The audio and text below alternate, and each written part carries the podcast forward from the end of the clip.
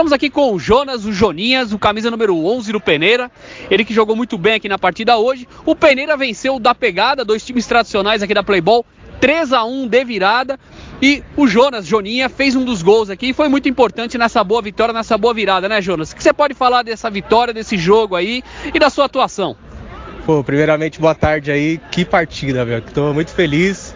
É, hoje foi um jogo de superação total, porque a gente veio com dois no banco e parece que deu uma motivada pra gente, meu. A gente jogou do começo ao fim, sem bola perdida, na raça pura e, meu, nas oportunidades que a gente teve, matamos o jogo. O time dos caras muito bom, muito bom mesmo.